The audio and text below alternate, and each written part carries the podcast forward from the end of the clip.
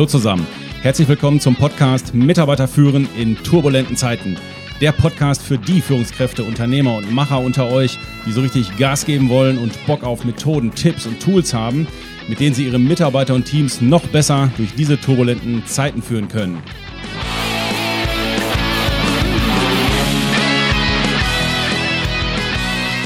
Mein Name ist Thomas Pütter und in dieser Folge geht es um die Attraktivität als Arbeitgeber beziehungsweise darum, wie wichtig es ist, sich in diesen Zeiten mit dem Thema Unternehmenskultur auseinanderzusetzen.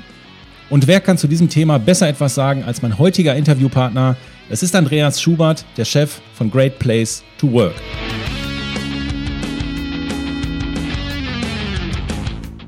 Seit 25 Jahren ist er im Thema Unternehmenskultur unterwegs befragt 10 Millionen Mitarbeiter jährlich mit seiner Organisation und ist in über 100 Ländern unterwegs.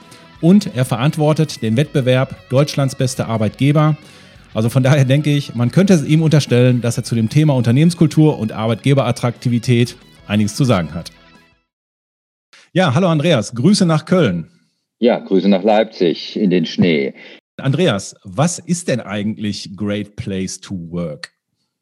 Perpesuc, eine Organisation weltweit, die ähm, den Auftrag hat, endlich wieder Montag herzustellen. Das ist unser, unser Motto. Was können wir erreichen in Unternehmen, dass Menschen sagen, hier fühle ich mich richtig angekommen, hier habe ich eine besondere Motivation, exzellente Arbeit zu leisten. Und das deutlich zu machen, was man tun kann, das ist unsere Aufgabe.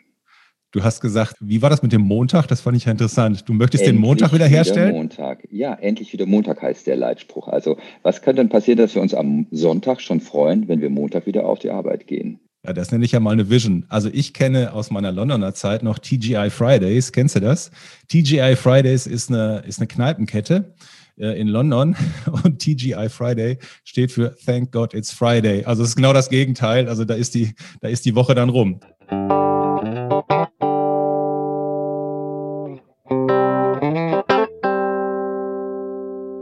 Warum sollte ich mich denn als Unternehmen überhaupt, sagen wir mal, mich mit Great Place to Work beschäftigen oder mich bei euch zum Beispiel zertifizieren lassen oder mir das Arbeitgebersiegel ähm, bester Arbeitgeber Deutschlands, mich da überhaupt zu bewerben? Warum sollte ich das überhaupt tun? Also das Wichtige ist, ähm, wir betreuen hier in Deutschland etwa 2000 Unternehmen, Organisationen. Weltweit sind es ähm, viele Zehntausende, die mit dem Ansatz arbeiten. Und das Siegel ist eins der Nutzen für die Unternehmen. Natürlich versuchen sie, das auch nach außen sichtbar zu machen, dass sie attraktiv sind. Aber für ganz viele Unternehmen ist Great Place Work ein Entwicklungsinstrument. Und das ist viel wichtiger.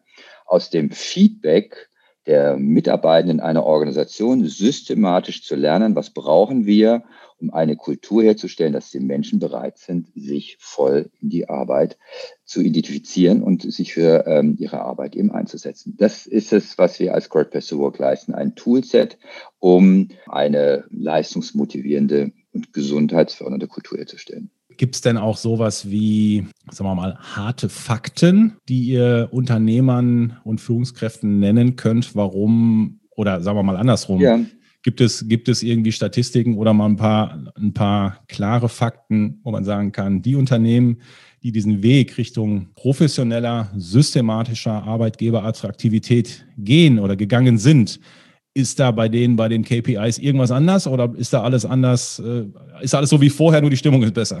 Nee, nee, nee. Wichtiger ist, was ich anfangs sagte, der Weg ist das Ziel. Kein Great Best to Work ist vom Himmel gefallen, sondern sich auf den Weg machen, das lohnt das lohnt. Und ähm, wenn wir da Forschung anschauen, wenn man Unternehmen vergleicht, die ein Great Place to Work sind, also wo diese Kultur herrscht, das ist ganz wichtig. Eine Arbeitgeberattraktivität kann ich auch möglicherweise herstellen, indem ich tolle Marketingmaßnahmen hinstelle und sage, hey, wir sind toll, aber das wird von Ihnen gar nicht gelebt. Das könnte ja auch passieren. So. Aber das macht den Unterschied. Great Place to Work sagt, wahre Schönheit kommt von innen. Also an der Kultur arbeiten und das herzustellen. Und die Effekte sind enorm. Das muss man sagen. Diese Unternehmen erreichen eine Krankenquote, die liegt 74 Prozent unter dem Durchschnitt. Man stellt sich mal vor, wenn man 74 Prozent weniger Krankenstand in der Organisation hat, was das an Kosten bedeutet, was das natürlich auch an Qualität für die Menschen bedeutet. Also das ist die eine Sache. Die Unternehmen erreichen eine Eigenfluktuation, dass Menschen sagen, ich gehe woanders hin. Die sinkt um 50 Prozent. Auch das, was kostet jemand neu einzustellen, einzuarbeiten und so weiter. Es gibt so die Faustregel, eine Neueinstellung kostet etwa ein dreifaches Jahresgehalt einer Person, bis jemand Neues wieder voll im, im Job steht und das herstellt. Die Unternehmen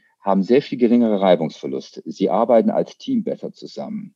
Was bedeutet das? Die Unternehmen sind sehr viel profitabler. Die Umsatzrendite dieser Unternehmen ist nicht fünf oder zehn Prozent höher, sie ist doppelt so hoch wie der deutsche Durchschnitt. Das ist gewaltig. Habt ihr das gemessen oder, ich meine, das sind ja harte Zahlen, ne? dass du mal eben so raushaust, die Rendite ist wirklich um einiges höher. Sind das Zahlen, die ihr gemessen habt oder sind da ich sage jetzt mal, seriö ja, ja. seriöse Studien dahinter? Oder, ja, oder ja. Diese, diese Zahl ist gemessen worden. Wir, äh, es war eine angelegte Studie des Bundesarbeitsministeriums, wo das gemessen wurde, wo einfach Great Place to Work ausgezeichnete Unternehmen gegen den deutschen Benchmark gestellt worden ist. Und dann ah, hat man den Unternehmen in die Bilanzen geschaut und hat geschaut, eben, was ist die Umsatzrendite eines Great Place to Work, was ist die Umsatzrendite eines deutschen durchschnittlichen Unternehmens, was sind andere ähm, Wertschöpfungs-KPIs. Das ist das Ergebnis aus dieser Studie. Vielleicht noch ein Erlebeergebnis darf ich dir noch ähm, geben. Vor drei Jahren ist ähm, ein Fondsanbieter auf uns zugekommen, hat gesagt, wir wollen gerne äh, das Thema nachhaltige Kultur auch einen Fonds gießen, weil wir glauben, das macht einen Unterschied. Könnt ihr uns Daten zur Verfügung stellen? Dann haben wir denen die Daten von Great to Work Unternehmen weltweit zur Verfügung gestellt und die haben die gegen den Standard Poor und andere Aktienparameter gestellt. Und diese Unternehmen erreichen eine dreifach höhere Aktienperformance nicht fünf Prozent, nicht zehn Prozent, eine dreifach höhere Aktienperformance. Das hat die derart motiviert, dass sofort muss ein Fonds hier aufgesetzt werden, der ganz gezielt in diese Unternehmen investiert. Also man kann heute seine Altersvorsorge in erfolgreiche Arbeitsplatzkultur bringen. Ein richtig durchschlagender Erfolg, das muss man immer wieder feststellen. Also das ist ja geil, das wusste ich gar nicht. Das heißt, es ist ein Fonds aufgelegt worden und in diesem Fonds sind nur Unternehmen, die Great Place to Work zertifiziert sind.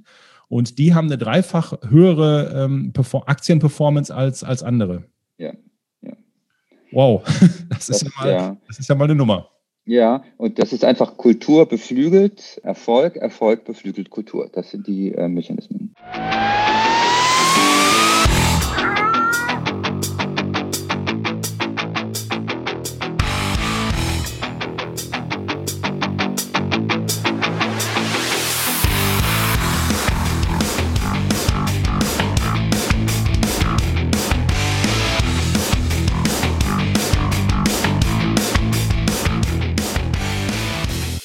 Jetzt sind wir ja auch in Zeiten von Fachkräftemangel unterwegs.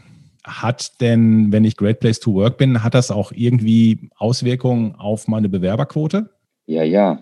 Die Unternehmen erreichen eine drei- bis zehnfache höhere Bewerberquote. Das ist die Frage, wie sie damit umgehen, wie sie das auch in die Öffentlichkeit bringen. Aber das, das hat zweierlei Effekte, warum sie eine höhere Bewerberquote hat. Natürlich trägt das weltweite Siegel Great Place to Work im Wesentlichen dazu bei, weil viele junge Menschen suchen heute Purpose. Die sagen nicht mehr, ich gehe irgendwo hin, sondern ich möchte dorthin, wo ich einen klasse Job und klasse Rahmenbedingungen habe, die mich entfalten lassen. Und deswegen ähm, ist das für viele Leute eine wichtige Orientierung geworden. Unsere Website hat viel Traffic von Leuten, die eben diese Unternehmen suchen. Und die zweite Sache ist, diese Unternehmen haben eben eine Kultur, die sich damit auch multipliziert. Die Mitarbeitenden werben für das Unternehmen. Die werden aktive Botschafter und so sind sie eben sehr viel erfolgreicher. Das heißt, wenn ich das richtig verstanden habe, ähm, ihr macht ja, ihr habt ja auch eine, eine, eine Plattform bei euch auf der Website oder ihr bietet eine Plattform an, wo auch Arbeitssuchende und Arbeits, also wo sich Stellenangebote und Nachfrage matchen können, richtig? Richtig, genau. Das ist eins der Dinge, die wir mit unterstützen.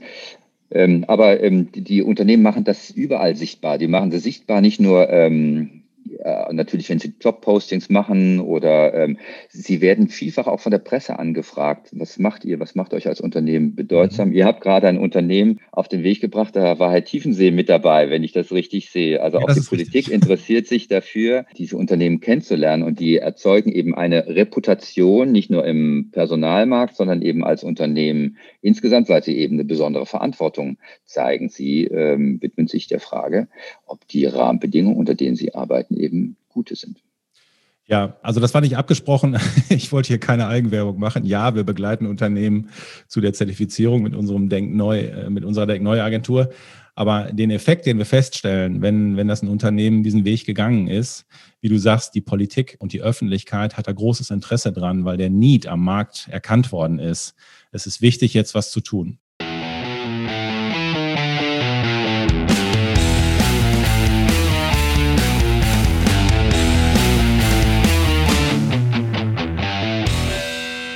Aber jetzt mal Hand aufs Herz. Es wird ja viel über Kultur geredet, teilweise auch, würde ich mal fast sagen, geschwafelt. Was macht denn aus deiner Sicht eine Unternehmenskultur überhaupt aus? Was ist das überhaupt? Ja, da kann man viel schwafeln und ähm, komplexe Theorien, Theorien erzeugen. Ich muss gestehen, es gibt eine ganz einfache Formel, die wir immer wieder feststellen, wenn Menschen sagen, hey, hier ist es besonders. Hier bringe ich einen besonderen Beitrag. Und es sind drei wesentliche Grundqualitäten, die sich ähm, immer wieder äh, zeigen. Die erste wichtige Grundqualität heißt Vertrauen. Diese Organisationen schaffen ein hohes Vertrauen. Vertrauen in die Menschen, die für die Organisationen da sind und die Menschen haben Vertrauen in die Organisation. Das herzustellen ist eine besondere Qualität. Da ist Integrität natürlich eine wichtige Frage. Da sind Fairness-Fragen wichtig. Aber diese Werte, die Vertrauen entwickeln, sind ganz zentral. Kommunikation. Wenn Menschen sagen, hey, haben wir eine gute Kommunikation, das ist eben ein vertrauensbildendes Instrument. So, das ist die erste wichtige Qualität. Die zweite wichtige Qualität ist, dass wir es heute Purpose nennen. Früher nannten wir es Stolz und Identifikation. Können sich Menschen mit ihrer Arbeit und mit dem Unternehmen wirklich verbinden? Hat das für sie Sinn, was sie tun? Das ist die zweite zentrale Stellschraube. Und die dritte zentrale Stellschraube ist, wir arbeiten als Organisation. Und das heißt, sind wir ein starkes Team? Spielen wir auf einem Feld? Unterstützen wir uns gegenseitig? Schießen wir gemeinsam die Tore oder macht das jeder für sich? Das ist die dritte Qualität. Vertrauen, Stolz und Teamgeist. Aber wenn man an diesen drei Stellschrauben arbeitet, dann erlebt man ganz pragmatisch, dass Menschen sagen, ja, ähm, hier lohnt es sich, mich einzubringen, weil das eine besondere Qualität hat. Kannst du uns ein Beispiel geben, wie man mal ganz konkret, wie man, wie man Vertrauen schaffen kann im Unternehmen. Das ist jetzt ja auch so ein, so ein bisschen Metaebene. Ne? Ja, Vertrauen, da würden ja alle sofort sagen, ja, total wichtig. Aber jetzt mal Butter bei die Fische. Wie, wie kriege ich denn oder wie kriege ich Vertrauen? Wie, wie kann ich Vertrauen säen? Wie kann ich Stolz oder Sinn geben? Wie, wie, kann, ich, wie kann ich das organisieren, ja. wenn ich jetzt zuhöre? Ja, hat ganz viel Zugänge. Also eins der wichtigen Themen zum Beispiel in der Corona-Krise. Wie schaffe ich in der Corona-Krise Vertrauen?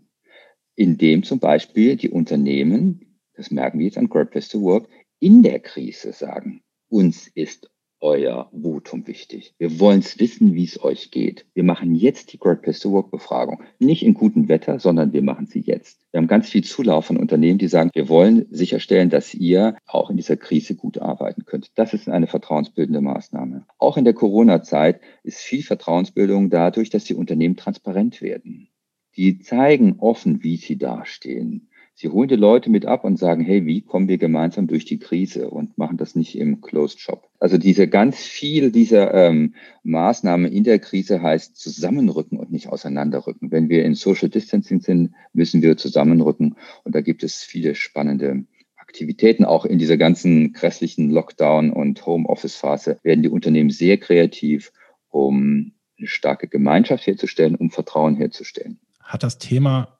Unternehmenskultur in Zeiten der Krise überhaupt Platz in Unternehmen? In den ja. Unternehmen, in denen ich unterwegs bin, da ist ja gerade die Stimmung jetzt, sagen wir mal, nicht mitunter nicht gerade die allerbeste.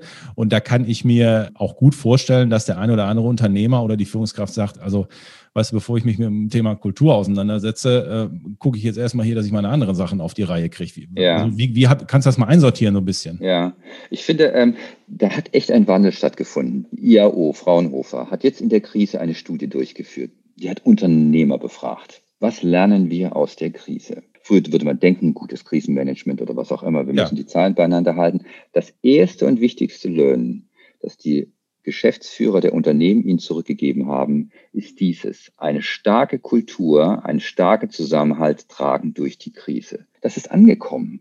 Das ist angekommen in vielen Unternehmen, dass gerade in der Krise die Art und Weise, wie wir miteinander arbeiten, das Entscheidende ist. Und neben allen Dingen, die wir gelernt haben, plötzlich funktioniert Digitalisierung. Wir sind im größten Homeoffice-Labor ähm, der Welt. Das sind alles bekannte Effekte, aber es ist angekommen Kultur macht den Unterschied. Und gerade in dieser Phase muss man reingehen, weil die Unternehmen haben ja eine Riesenanforderung. Sie müssen alle Prozesse neu definieren, vielfach, wenn sie vorher nicht richtig ähm, sich auf das Thema Digitalisierung eingestellt haben. Und ganz viele Unternehmen müssen ihre Geschäftsmodelle ja neu denken. Was ähm, in der Vergangenheit funktioniert hat, funktioniert künftig nicht mehr. Und das kann ich alleine tun oder ich hole die ganze Mannschaft zusammen und sage, liebe Leute, wir müssen uns neu erfinden. Und das kann ich nur, indem ich eben uns zusammenführe in einer kollaborativen Kultur.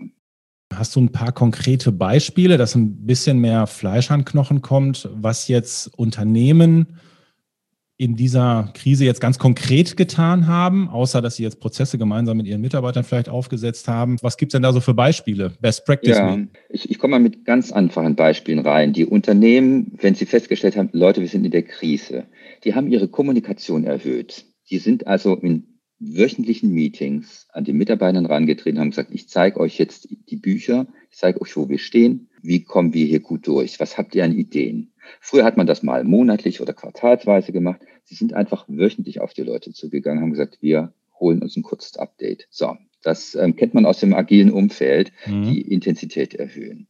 Die Unternehmen sind auf die Kolleginnen und Kollegen zugegangen und haben gesagt, hey, ihr seid im Homeoffice. Funktioniert es eigentlich, wie ihr hier arbeitet? Ganz pragmatisch, was braucht ihr, um in dieser wilden Arbeitsphase eben gut wirksam zu sein? Die Führungskräfte sind rangerückt. Die haben also regelmäßige Gespräche mit den Mitarbeitern geführt, um zu klären eben, wie wir sie arbeitsfähig bekommen. Das sind total einfache Ansätze, wie man dann agiert. Und gibt es kreative Ansätze. Ich komme gerade auf das Homeoffice-Thema nochmal als ein Beispiel. Unternehmen haben gesagt, hey, ähm, du hast keine Ergonomie zu Hause. Ich schicke dir einfach mit der Post deinen Bildschirm von der Arbeit. Dann hast du zwei Bildschirme oder deinen höhenverstellbaren Schreibtisch, den stellen wir in den Transporter und fahren ihn bei dir vorbei. Dann hast du Arbeitsbedingungen, dass du ähm, gut arbeiten kannst, was auch immer. So pragmatische Lösungen werden hergestellt.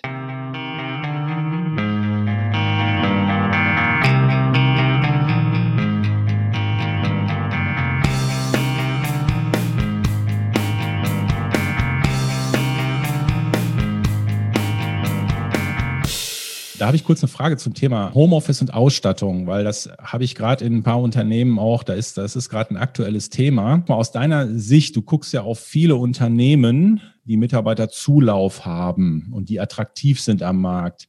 In Bezug auf Ausstattung, was ist denn so, ist denn so das, das Basic Set, was der Arbeitgeber zur Verfügung stellen sollte. Wo, wo, fängt das an und wo hört das auf? Also du hast jetzt ja. schon von ergonomisch und Schreibtisch hoch und runter, elektrisch. Also was, was ist da so, sagen wir mal, der Common Ground zurzeit? Ja, das ist jetzt die Besonderheit. Wir würden jetzt als Deutsche denken, so, es muss man Standard herstellen. Es muss der X-Monitor sein, der Schreibtisch muss 80 Zentimeter oder länger sein. Was macht ein Great Place to Work? Die fragen die Leute. Was brauchst du zu Hause? Was brauchst du zu Hause? Der eine braucht den höhenverstellbaren Schreibtisch, der andere sagt, ich habe überhaupt keinen Platz für diesen Schreibtisch. Was kommst du mit so einem Ding hierher? Also deswegen ganz trivial jeden einzelnen fragen, was brauchst du, eine Liste herzustellen und sagen, der kriegt den Monitor, der kriegt den Schreibtisch. Einfach okay, dann wird es, also wenn ich das richtig verstehe, wird es den einen Mitarbeiter geben, der sagt, der sagt, ich will einen Doppelbildschirm haben und einen höhenverstellbaren Schreibtisch und der andere sagt, nö, mir reicht ein vernünftiger Stuhl. Ja, und in der Vergangenheit wäre es so gesagt, hey, es gibt einen Standard, du kriegst nur den Stuhl und keinen anderen. Heute sagt man eben, ich vertraue dir, dass du den zweiten Bildschirm brauchst für deine Arbeit, dann kriegst du den jetzt einfach zugeschickt. Das macht den Unterschied. Bleiben wir kurz beim Homeoffice. Was ich gerade in vielen Unternehmen erlebe, dass es keinerlei Regeln, also Deutsch, ne, schön, dass es keinerlei Regelwerk gibt für den Umgang mit Homeoffice. Stichwort Erreichbarkeit, Stichwort Check-in, Check-out, Arbeitszeitkontrollen, diese ganzen Geschichten. Und ähm, ich merke, wie, wie schwer sich die Unternehmen tun, Homeoffice-Regeln einzuführen. Willst du uns da kurz eine, eine Einschätzung ja, geben, wie du das, macht, wie du das, das so macht, siehst? Na klar, das macht wieder den Unterschied zwischen Vertrauenskultur und Präsenzkultur. In vielen Unternehmen herrscht Präsenzkultur. Führungskräfte sind total überfordert mit der Situation, dass sie jetzt plötzlich keinen Zugriff mehr haben, dass die Menschen glauben oder man hat Sorge, die Menschen gießen zu Hause die Blumen, anstelle ihre Arbeit zu erledigen. Das entsteht in Präsenzkulturen. Und diese Kulturen clashen derzeit richtig gegen diese Corona-Krise. Die haben ein Problem. Und gleichzeitig ist es doch so, dass de facto einige Mitarbeiter nicht fürs Homeoffice geeignet sind, die nicht diszipliniert sind und die möglicherweise auch diese Situation ausnutzen. Jetzt kann ich ja nicht dem der Führungskraft sagen, ja, da muss jetzt einfach ins Vertrauen gehen, das wird schon alles schick. Ich meine, das jetzt auch ein bisschen, also kann ich mir vorstellen, dass der eine oder andere Hörer das jetzt so denkt, oder? Ähm, also Punkt eins, ich kann mich ja nicht daneben setzen. Das wäre die Option zu sagen, ähm, ich gucke, dass die Blumen nicht gegossen werden, sondern dass die Arbeit gemacht. Das funktioniert nicht. Nee, man muss die Menschen jetzt leider anders packen. Man muss sagen, was brauchst du eben, um zu Hause richtig zu arbeiten? Hast du Ziele? Weißt du, was du tust? Ähm, du, du brauchst, klar, die Menschen, und das wird eine Zukunftsanforderung insgesamt, die Eigensteuerung, man nennt es neudeutsch Empowerment, Einsteu Eigensteuerung von Menschen, die muss total gestärkt werden.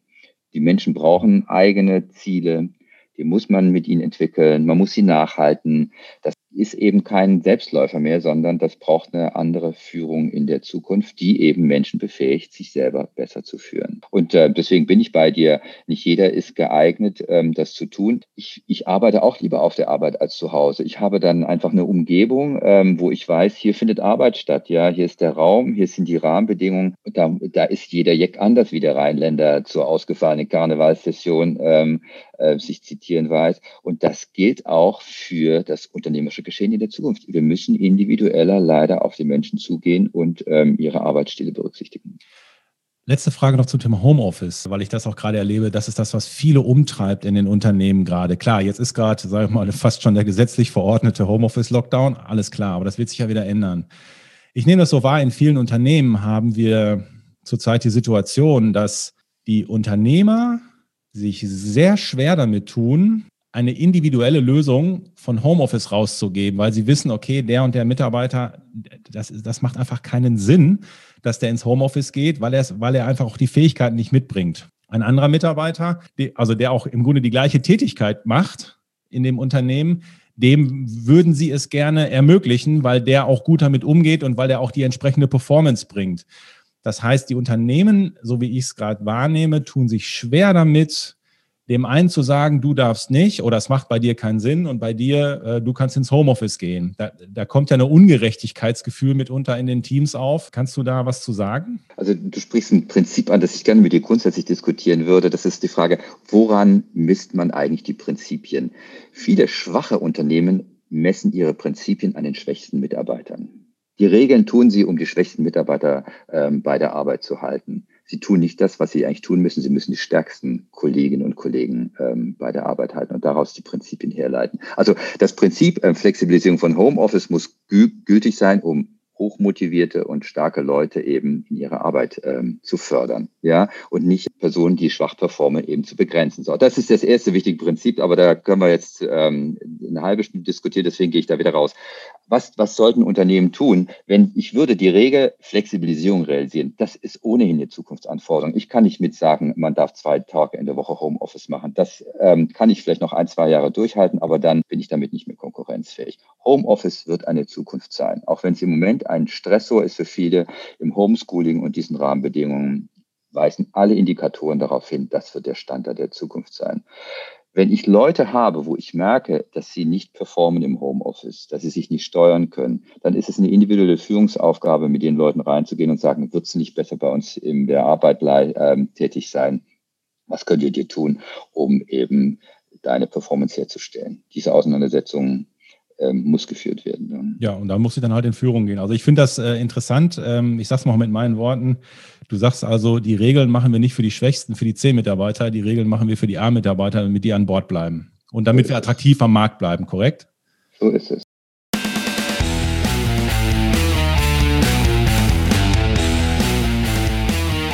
Ja, das war ja eine, eine, ein kleiner netter Exkurs zum Thema Homeoffice. Was mich nochmal interessieren würde, gibt es sowas wie sagen wir mal, valide Werte, was Mitarbeiter sich in diesen Zeiten wünschen oder was die brauchen? Gibt es da Studien oder Umfragen? Also ungern beantworte ich solche Fragen, weil das unsere Aufgabe als Great Place to Work ist, das individuell zu betrachten, unternehmensspezifisch zu betrachten. Das wäre meine Grundempfehlung an alle deine Zuhörer. Guckt, was eure Leute in eurer Organisation brauchen. So, wenn ich mich jetzt trotzdem versteigen würde und würde sagen, äh, was gibt es an Tendenzen, die wir unternehmensübergreifend sehen? Klar, die, also Punkt eins, die Menschen brauchen eine Zukunft in ihrem Unternehmen. Wenn das ein starkes Unternehmen ist, wollen sie wissen, überlebt das Unternehmen eigentlich diese Pandemie? Das ist eines der wichtigen Grundfragen, die wir als Unternehmen klären müssen. Und dafür gehört ein gutes Krisenmanagement. Und das, was ich sagte, Vertrauen. Als, als Management muss ich auch zeigen, dass ich in dieser Krise agiere, dass ich Lösungen entwickle, ähm, um hier durchzukommen. Das ist für die Menschen erstmal das Wichtigste, dass sie eine Perspektive für sich, ihre Sicherheit und die Arbeit haben. Und das Zweite ist, was wir sehen, dass also viele Unternehmen rücken noch eher zusammen, als dass sie auseinanderrücken. Diese Krise ist für viele Unternehmen tatsächlich eine Chance, ihren Teamgeist zu stärken. Und diese, diese Qualität würde ich aufnehmen als Unternehmen dass das Commitment der Leute zu sagen, eben hier denken wir anders. Und deswegen ist das zweite wichtige Ding, was man tun muss, muss zuhören. Muss zuhören, was haben die Leute zu sagen? Ähm, was haben sie an Ideen? Wie können wir eben hier das Ruder drehen, um, um erfolgreich zu sein? Zuhören ist eine ganz, aus meiner persönlichen Sicht, eine ganz zentrale Führungsqualität gerade. Zuhörend, auch das noch. Jetzt kommst, jetzt wirst du aber komisch. wird die eine oder andere Führungskraft schon mit den Augen rollen. Okay. Also das Thema Individualität habe ich direkt aufgenommen, dass du sagst, vergiss die fünf steifen Regeln, du musst es an deiner Kultur, an deiner Organisation, musst es tatsächlich festmachen. Ja. Sehr schön. Andreas, zum Schluss würde mich nochmal interessieren, kannst du uns nochmal ein paar konkrete Beispiele, Best Practices geben, was Unternehmen getan haben, um ihre Kultur, um ihre Attraktivität, um ihren Spirit, ihr Vertrauen, ihren Stolz anzuschieben? Wie kann man Teamgemeinschaft herstellen? Ein Beispiel aus unserer Organisation. Die Kollegen machen zweimal täglich eine virtuelle Kaffeepause. Sie treffen sich morgens, nachmittags für wenige Minuten, quatschen, was betrifft uns eigentlich, gibt es was Privates. Die halten sich als Team zusammen und besprechen Wichtiges oder auch Unwichtiges. Einfach Raum zu geben, zu sagen, hey, wie können wir als Team weiterspielen, auch wenn wir zu Hause eingesperrt sind. Kostet natürlich ein paar Minuten der Arbeit, aber sonst, glaube ich, Strom und sonst gar nichts. Das zum, also virtuelle Kaffeepausen, das zum einen. Ganz spannend fand ich auch jetzt rund um diese Lockdown-Phase. Die Meetings werden ja alle viel sachlicher. Ja, das ist ja so ein Problem. So, man, man sieht sich ähm, nur noch am Bildschirm zweidimensional. Was hat ein Unternehmen gemacht? Das fand ich ganz cool. Die sagten, ähm, jede Pause, äh, jedes Meeting beginnen wir fünf Minuten früher. Die Leute locken sich ein, die Lust haben, ein bisschen zu quatschen und ähm, sich persönlich kennenzulernen, dass wir Punkt starten können mit dem Faktischen, aber vorher ein paar Minuten Persönliches. So einfache Instrumente laufen da.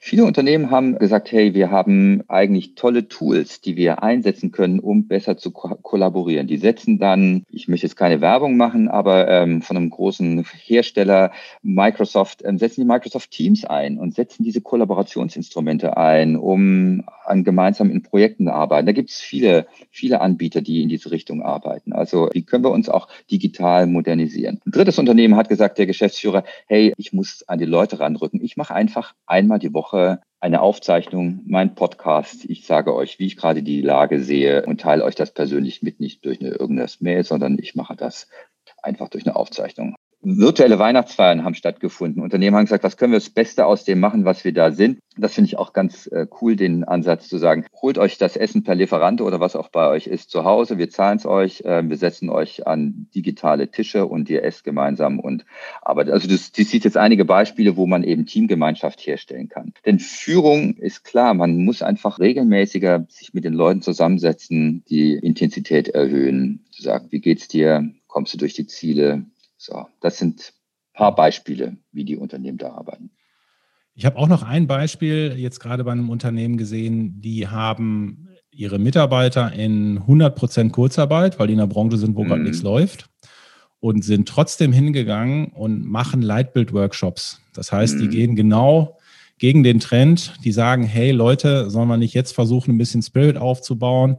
Geben sich sehr viel Mühe, in einzelnen Workshops jetzt die Leitbildthemen, die Werte zu bearbeiten. Und das erzeugt gerade einen Spirit in dem Unternehmen. Das hat mich sehr begeistert. Und also trotz 100 Prozent Kurzarbeit sagen die, hey, das, das finden wir super, das machen wir. Ja. Das ist zum Beispiel auch eine Möglichkeit, die man gut machen kann. Gell? Ja, oder andere Unternehmen, die sagen wirklich, lass uns uns neu erfinden. Wir haben jetzt die Zeit, ähm, unsere Produkte, unser Portfolio neu zu definieren. Lass uns doch reingehen. Was brauchen wir, um ähm, einen Kickstart nach dieser Krise zu haben? Und da die Leute zusammenzurufen, Das kann man mit digitalen Tools wunderbar machen. Da muss man nicht in einem Büro sitzen. Ich dachte immer, diese, diese Digitalisierung ist total der Innovationsklemmer. Ja, wenn man nicht mehr am Tisch sitzt, wenn der Flurfunk nicht stattfindet, alles das. Im Moment lasse ich mich davon überzeugen, dass man super Formate formulieren kann, um eben Innovationen herzustellen und vor allem eine effektive also eine Maßnahme hat diese oder ein Effekt hat diese Homeoffice-Situation. Die Menschen arbeiten häufig fokussierter die haben weniger Störung. Ja? Im Büro hast du ständig Unterbrechungen und Leute kommen raus und rein. Zu Hause, wenn du nicht gerade Homeschooling hast, kannst du effizienter arbeiten. Deswegen viele Innovationen kannst du viel konsequenter in dieser Phase zum Ende bringen, als du es vorher getan hast. Und das nutzen Unternehmen. Andreas, perfektes Schlusswort. Ich danke dir, Grüße nach Köln. Alles Gute für den Weg, die Unternehmen in ihrer Arbeitgeberattraktivität noch zu erhöhen. In diesem Sinne, danke fürs Interview. Ciao. Gerne. Ciao.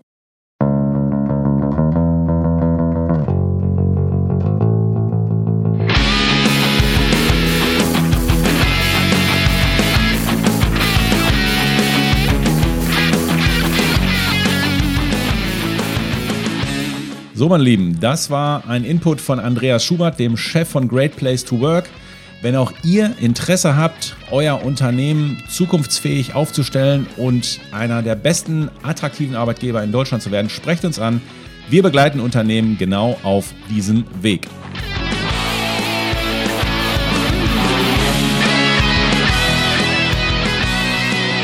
Und zum Schluss wie immer der Aufruf. Wenn ihr die Welt verbessern wollt, dann pflanzt einen Baum und esst euer nächstes Eis aus dem Hörnchen. Dann haben wir ein paar Becher weniger im Müll. Wenn ihr die Arbeitswelt verbessern wollt, dann teilt unbedingt diese Folge. Dann helft ihr nämlich mit, dass auch andere Führungskräfte und Unternehmer sich mit dem Thema attraktive Arbeitgeber auseinandersetzen und immer besser werden. Am besten macht ihr aber beides. Auf jeden Fall bitte diesen Podcast-Kanal abonnieren Infos zu uns, zu unseren Programmen, zur Führungskräfteentwicklung und zu unseren Seminaren findet ihr auf www.denk-neu.com. Ich bin für heute weg. Ich wünsche euch was. Euer Pü.